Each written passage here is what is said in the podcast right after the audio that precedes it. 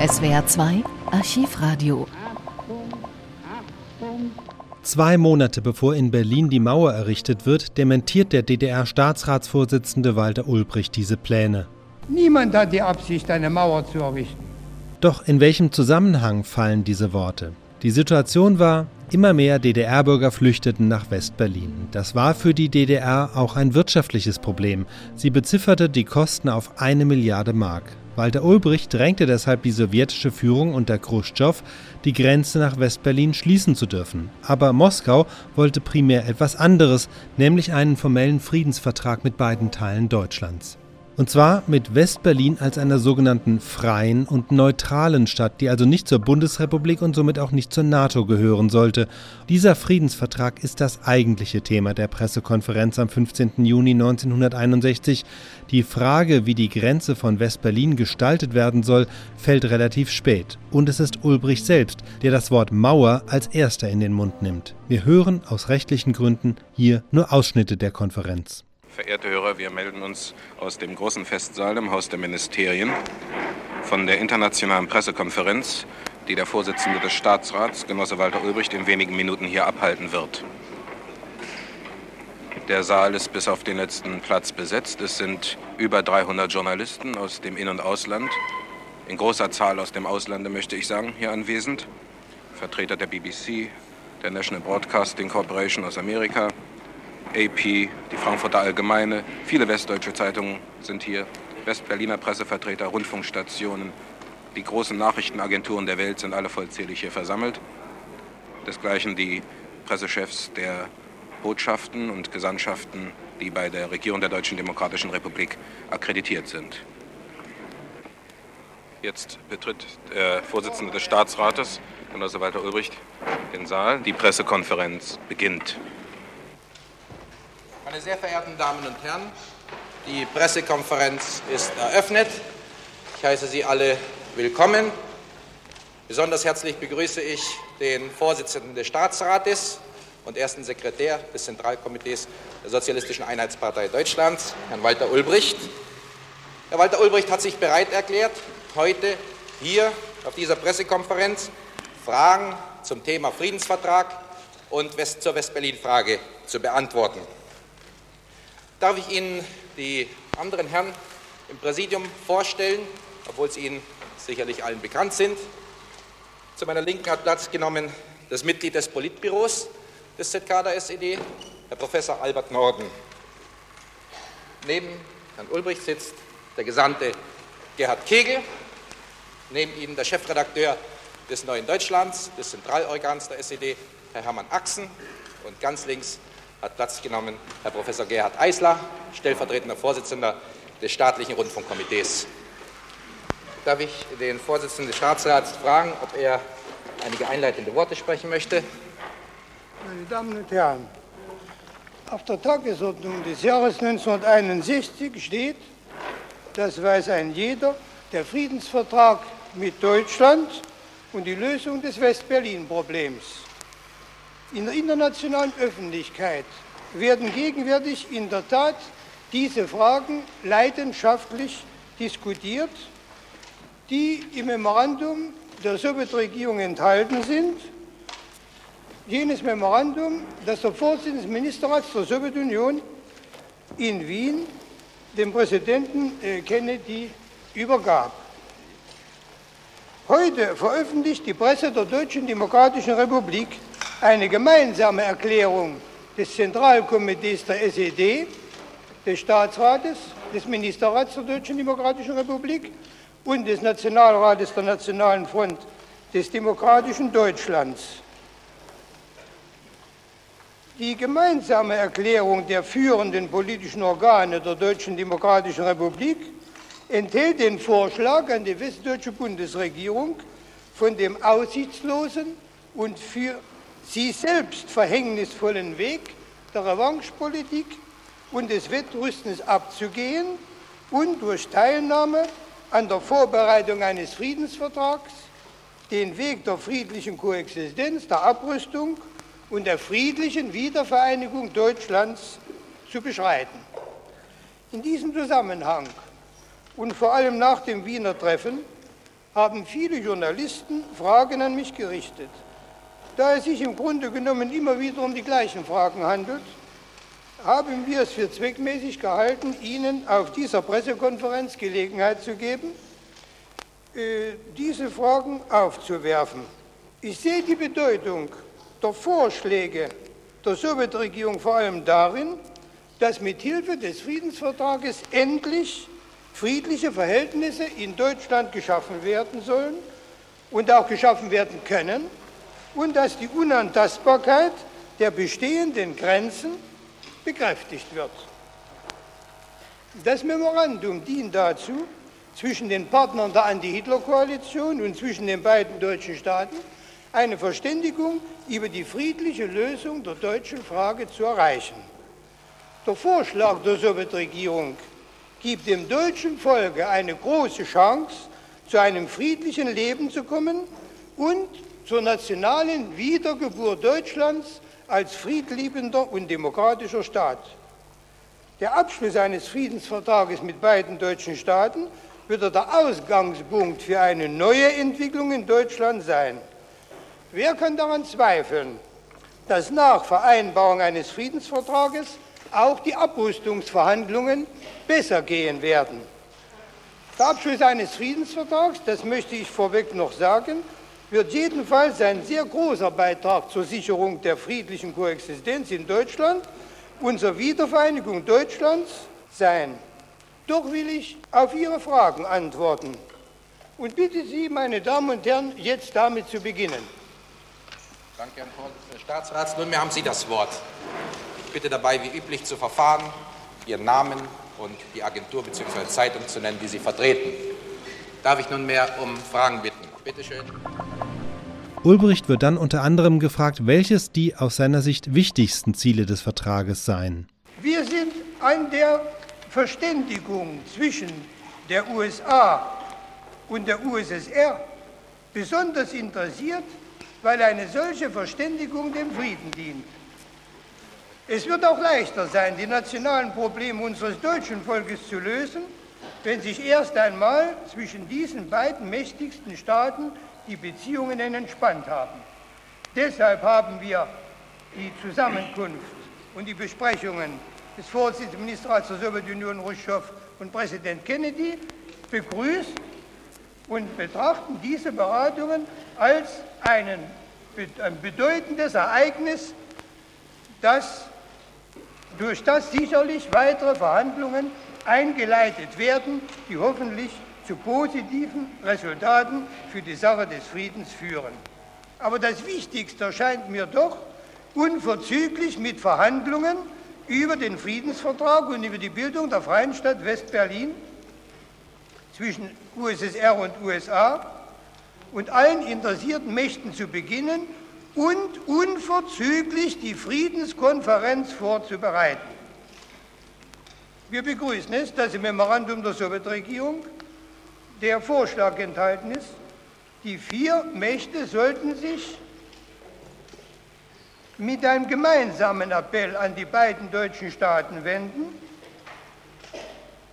wie es wirklich heißt, sich in jeder für sie annehmbaren Form über die Fragen zu einigen, die eine Friedensregelung mit Deutschland und die Wiedervereinigung betreffen. Und es wird dann weiter gesagt, die vier Mächte werden von vornherein erklären, dass sie jede Vereinbarung anerkennen, die von den Deutschen getroffen wird. Das ist zweifellos eine sehr bedeutsame Erklärung.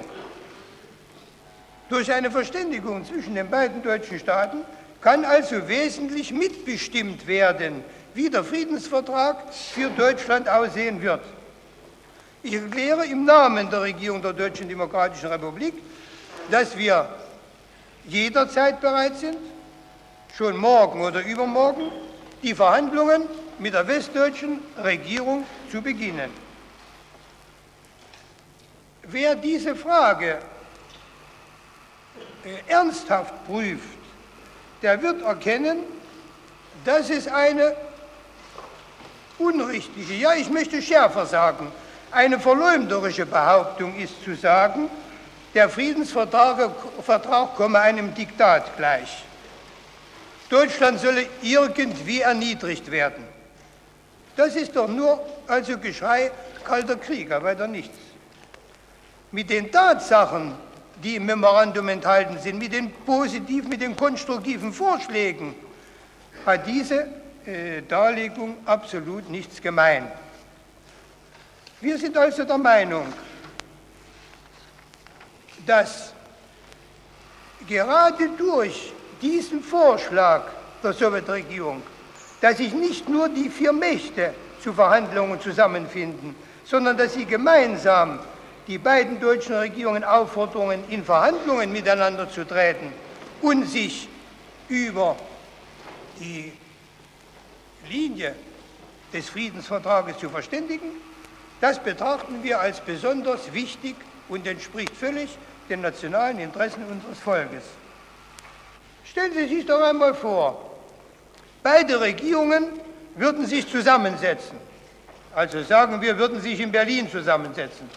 Wegen mir können Sie auch abwechselnd tagen, einmal in Berlin, einmal in Bonn, damit die Gleichberechtigung vollständig gewahrt wird. Das wäre doch an sich schon ein Fortschritt.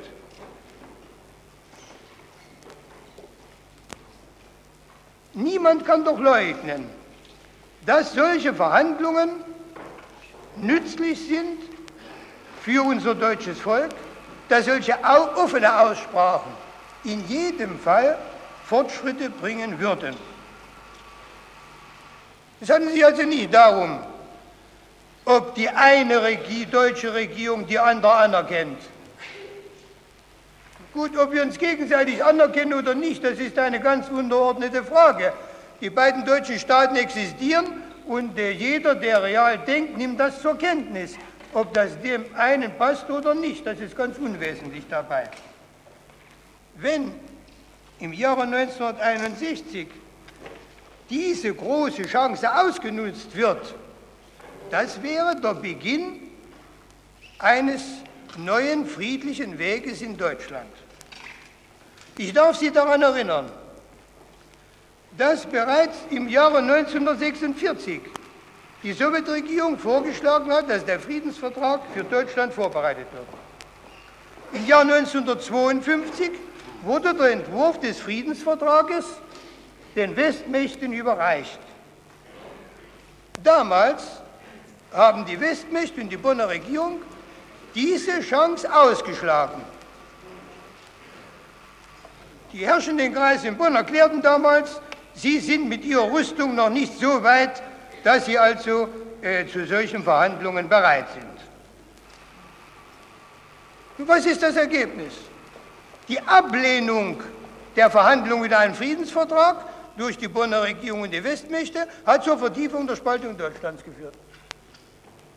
Und heute gibt es viele Politiker in Westdeutschland, die sagen, hätten wir doch damals das großzügige Angebot der Sowjetregierung angenommen.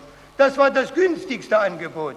Inzwischen wurde durch die Remilitarisierung und Atomrüstung, durch die Eingliederung Westdeutschlands in die NATO eine neue Lage geschaffen. Aber jetzt, 1961, ist wieder die Möglichkeit, in die Geschichte einzugreifen und die Geschicke unseres deutschen Volkes zum Guten zu wenden. Und wir sind der Meinung, dass diese Chance vom deutschen Volk ausgenutzt werden muss. Wer diese jetzige Chance aus der Hand schlägt, der vergeht sich am deutschen Volk. Denn der bringt damit zum Ausdruck, dass er für die Vertiefung und Verewigung der Spaltung Deutschlands ist. Nun meldet sich ein Bruno Winzer aus Karl-Marx-Stadt. Winzer wird als geflüchteter westdeutscher Offizier vorgestellt. Heute weiß man, er war Militäragent der DDR in der Bundesrepublik. Seine angebliche Desertierung und die damit verbundenen Enthüllungen über mutmaßliche Aggressionspläne der Bundeswehr dienten der DDR-Propaganda und auch dazu, die Abschottung Westberlins mit Argumenten zu unterfüttern. Das muss man wissen, um diesen Auftritt von Winzer in der Pressekonferenz zu verstehen. Markstadt. Herr Vorsitzender, Sie sprachen neulich äh, beim Pädagogischen Kongress von der militärischen Neutralisierung Deutschlands. Darf ich Sie fragen, wie sich die Regierung der Deutschen Demokratischen Republik die militärische Neutralisierung Deutschlands vorstellt. Darf ich Sie vielleicht noch etwas genauer vorstellen? Es handelt sich also um den ehemaligen Major der Bundeswehr, Herrn Winzer, ja, der bekanntlich Herrn Strauß und Herrn Adenauer den Rücken gekehrt hat. Nicht? Ja. Ich verstehe sehr gut, es ist sehr interessant, dass ausgerechnet ein westdeutscher Militär diese Frage stellt. Da Sie also auf diese Frage offenkundig in Westdeutschland keine ausreichende Antwort bekommen, möchte ich jetzt diese ausreichende Antwort geben.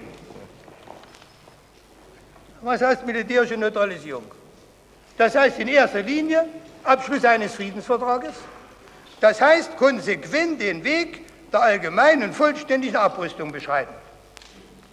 Unser deutsches Volk braucht keine Atomrüstung, braucht keine Teilnahme am Wettrüsten das ist immer nur schädlich für unser Volk.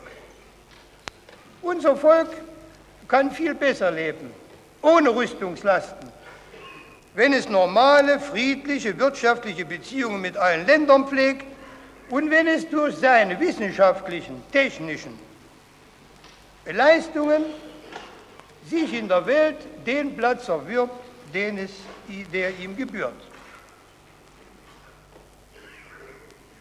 Zur militärischen Neutralisierung gehört selbstverständlich, dass alle ausländischen Truppen aus beiden deutschen Staaten abziehen, dass es keine Militärstützpunkte gibt. Das heißt, dass das deutsche Volk nicht mehr durch irgendwelche äh, militärischen Rüstungen und so durch Atomrüstungen beunruhigt oder gefährdet wird. Das heißt, militärische Neutralisierung, das ist der beste Weg fürs deutsche Volk. Es kann in Frieden seiner Arbeit nachgehen. Und wenn der Friedensvertrag abgeschlossen wird, kann international, auch mit Hilfe der UNO, wie Sie wünschen, ja, garantiert werden, dass die Grenzen Deutschlands gesichert sind, dass Deutschland nicht angegriffen wird, dass also dieses entmilitarisierte Deutschland lediglich die Truppen hat, so viel Truppen hat, wie es notwendig ist, also für bestimmte einfache Schutzmaßnahmen. Wir denken, das ist der beste Weg. Ich weiß, einige westdeutsche Militärs werden sagen, sie werden dann arbeitslos. Aber so schwer ist das Problem nicht zu lösen. Bei uns hier gibt es viele frühere Militärs, die in der Hitlerarmee gedient haben. Die arbeiten jetzt im Wirtschaftsleben oder auf anderen Gebieten als gute Bürger, als friedliche Bürger. Also auch die Militärs, die in Westdeutschland ihren Beruf dann wechseln müssen, denen würde das keinen Schaden bringen. Diese Beruf, dieser Berufswechsel wird also auch für sie persönlich nur nützlich sein. Nach den grundsätzlichen Fragen des Friedensvertrages geht es nun um die konkreten Auswirkungen auf Berlin. Jetzt kommen auch Vertreter aus dem Westen zu Wort. Zunächst der Spiegel, dann ein Korrespondent der Daily Mail in London und schließlich meldet sich Anna-Marie Doher von der Frankfurter Rundschau, die bei Ulbricht nochmal nachhakt und ihm seinen berühmten Satz entlockt. Ja, Redaktion der Spiegel in Berlin. Wir hätten gern drei Fragen an den Herrn Vorsitzenden im Hinblick auf West-Berlin gestellt. Erstens ist es mit dem streng neutralen Status der Freien Stadt West-Berlin, den das sowjetische Memorandum fordert, Ihrer Meinung nach vereinbar, dass diese geplante freie Stadt finanzielle und wirtschaftliche Unterstützung aus der Bundesrepublik weiter erhält? Zweitens, ist es mit diesem streng neutralen Status vereinbar, dass weiterhin in West-Berlin Flüchtlinge aus der DDR aufgenommen werden? Drittens, ist es ähm, schließt die angestrebte Kontrolle der DDR über die Verkehrswege einer freien Stadt Westberlin nach Westdeutschland äh, weiterhin die Möglichkeit ein, dass Ihrer Meinung nach Flüchtlinge aus Westberlin in die Bundesrepublik abgeflogen werden können? Das sind sehr interessante Fragen. Ich werde sie gleich beantworten. Sie stellen also die Frage, ob West-Berlin das Recht hat, wirtschaftliche Unterstützung, finanzielle Unterstützung von anderen Staaten anzunehmen. Die Freie Stadt West-Berlin hat natürlich das Recht, nach Belieben wirtschaftliche Verträge abzuschließen. Sie kann Handelsverträge abschließen, sie kann Schulden machen, so viel es ihr beliebt. Ja? Niemand wird sie daran hindern. Und sie kann solche Verträge abschließen mit jedem Land, mit dem es solche Verträge abzuschließen wünscht. Sie kann Verträge abschließen mit der Bundesrepublik, mit der DDR, mit England, mit der Sowjetunion, mit Polen, wie sie wünscht. Wir haben nicht die Absicht, uns in die inneren Angelegenheit der freien Stadt Westberlin einzumischen. Ich glaube, damit ist also diese Frage klar beantwortet. Ich möchte Ihnen sagen, äh, die Organisierung, die Abwerbung von Menschen aus der Hauptstadt der DDR und aus der Deutschen Demokratischen Republik, das gehört zu den Methoden des Kalten Krieges. Damit beschäftigen sich viele Spionageagenturen, westdeutsche, amerikanische, englische, französische, die in Westdeutschland, in Westberlin ihren Sitz haben, mit dieser Frage. Wir halten es für selbstverständlich, dass die sogenannten Flüchtlingslager in Westberlin geschlossen werden und die Personen, die sich mit Menschenhandel beschäftigen, Westberlin verlassen. Dazu gehören bekanntlich also nicht nur die Spionagezentralen der Bundesrepublik, sondern auch die Spionagedienste der USA, Frankreichs und Englands. Ich möchte hinzufügen, dass es selbstverständlich Menschen gibt, die die Absicht haben, ihren Wohnsitz zu ändern. Die einen wollen aus der Deutschen Demokratischen Republik nach der Westdeutschen Bundesrepublik, umsiedeln, die anderen wollen aus der Bundesrepublik in die Deutsche Demokratische Republik umsiedeln. Besonders viele Soldaten wollen aus der Westdeutschen Bundesrepublik in die DDR umsiedeln. Das darf selbstverständlich alles nur auf gesetzlichem Wege geschehen. Die Ein- und Ausreise von Bürgern der Deutschen Demokratischen Republik ist durch Gesetz geregelt so wie das auch in anderen Staaten der Fall ist. Das ist in den USA so, in Großbritannien so. In allen Ländern gibt es also bestimmte Ordnung für die einen Ausreise und auch für das Übersiedeln in ein anderes Land. Dieselbe Ordnung gibt es in der Deutschen Demokratischen Republik und diese Ordnung wird eingehalten werden. Also, wer von den Organen der Deutschen Demokratischen Republik vom Innenministerium die Erlaubnis erhält, der kann die DDR verlassen. Wer sie nicht erhält, der kann sie nicht verlassen. Wer von der Westdeutschen Bundesrepublik die Erlaubnis erhält, nach der DDR umzusiedeln, der wird umsiedeln. Wer das Recht nicht erhält, der kann nicht umsiedeln. Das ist die Ordnung, die in jedem Staat ist. Und wir denken doch, es müsste eine Selbstverständlichkeit sein, dass die, die Gesetze der Deutschen Demokratischen Republik die sich in dieser Beziehung nicht unterscheiden von den Gesetzen der USA, genauso eingehalten werden wie die Gesetze in west westeuropäischen kapitalistischen Ländern. Damit ist, glaube ich, auch die Frage von Herrn am Ende von der Frankfurter Allgemeinen Zeitung beantwortet. Ja? Bitte schön. Das ist eine Frage von Herrn Dr. Kertscher vom Neuen Deutschland. West-Berlin ist eine freie Stadt nicht nur die Freiheit Westberlins beeinträchtigen würde, sondern auch also internationales Recht, irgendwelche Verträge verletzen würde. Können Sie zur Klarstellung dieser Frage etwas sagen? Durch einen Friedensvertrag können überhaupt keine Verträge verletzt werden, weil der Friedensvertrag selbstverständlich als Vereinbarung zwischen den Mächten völkerrechtlich das oberste Gesetz ist. Und der Friedensvertrag wird in jedem Fall entsprechen den Bestimmungen der Charta der Vereinten Nationen.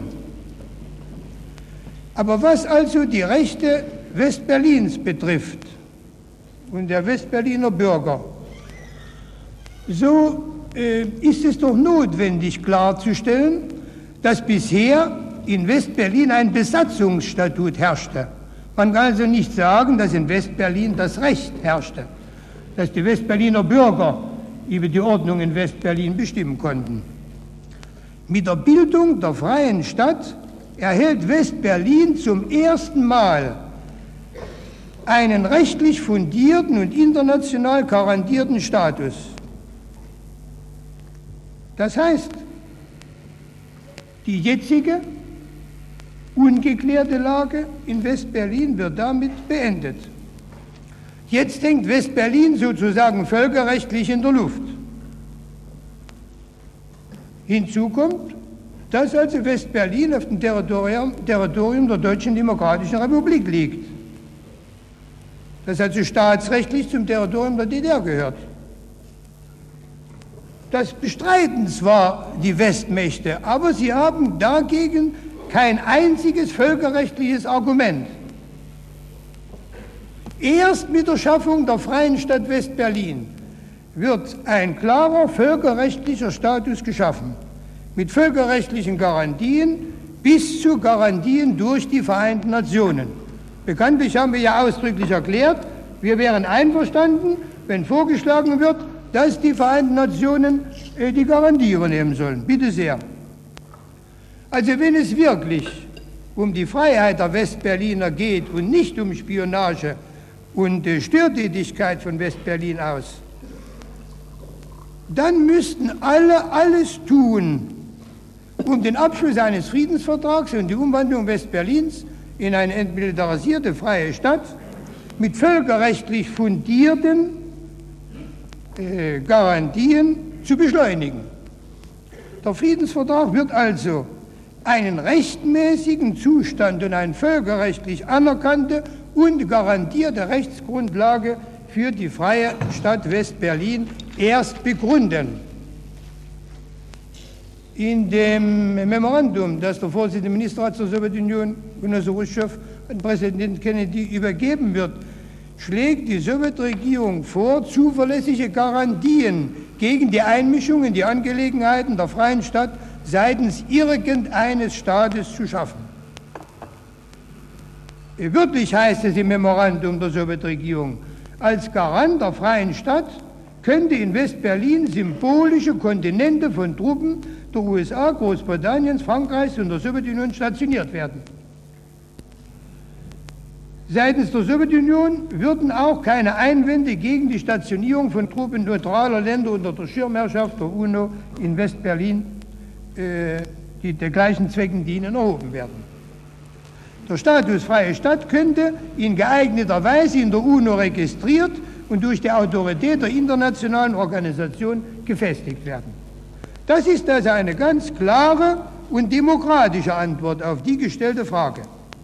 Aber ich möchte ausdrücklich noch unterstreichen, damit jedes Missverständnis von vornherein ausgeschaltet wird, dass nicht nur die Sowjetunion, sondern auch die Deutsche Demokratische Republik bereit ist, über einen Vorschlag betreffend Garantien zu verhandeln. Selbstverständlich besteht bei alledem die Notwendigkeit der strengen Achtung der souveränen Rechte der Deutschen Demokratischen Republik. Also, es hat nicht viel Sinn, dass sich Leute über den gegenwärtigen Status von West-Berlin den Kopf zerbrechen.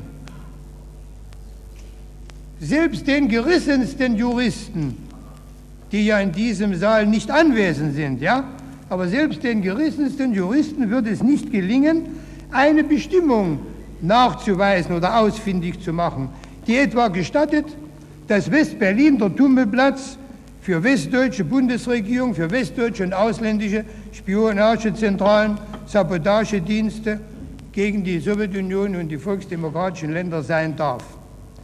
Es wird auch niemand behaupten können und behaupten wollen, dass bekanntlich, dass etwa das Potsdamer Abkommen, das bekanntlich gegen Hitler und seine Helfershelfer abgeschlossen wurde, irgendwelche Bestimmungen solcher Art enthält. Ich bitte Sie sehr sorgfältig, das Potsdamer Abkommen nochmals nachzulesen.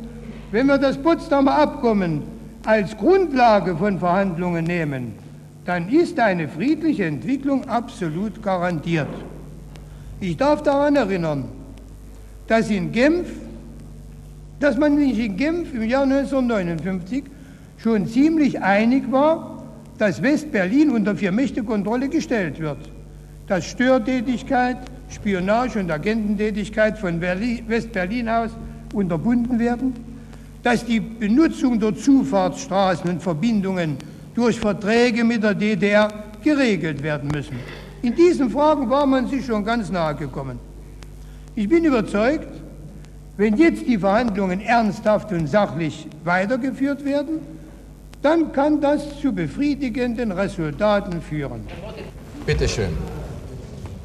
Ich möchte eine Zusatzfrage stellen. Doher Frankfurter Rundschau.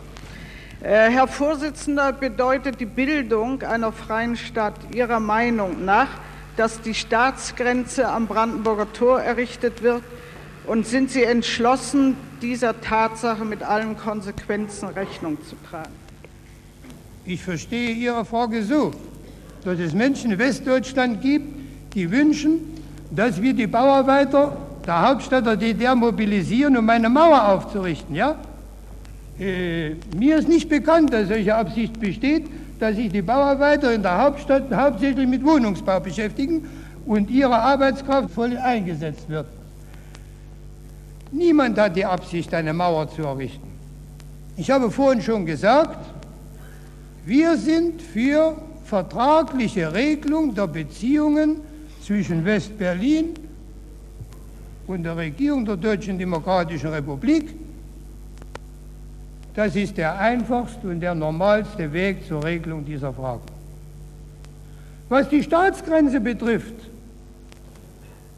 die Staatsgrenze verläuft, wie bekannt, also ein Elb und so weiter, ja? Und das Territorium Westberlins gehört zum Territorium der Deutschen Demokratischen Republik.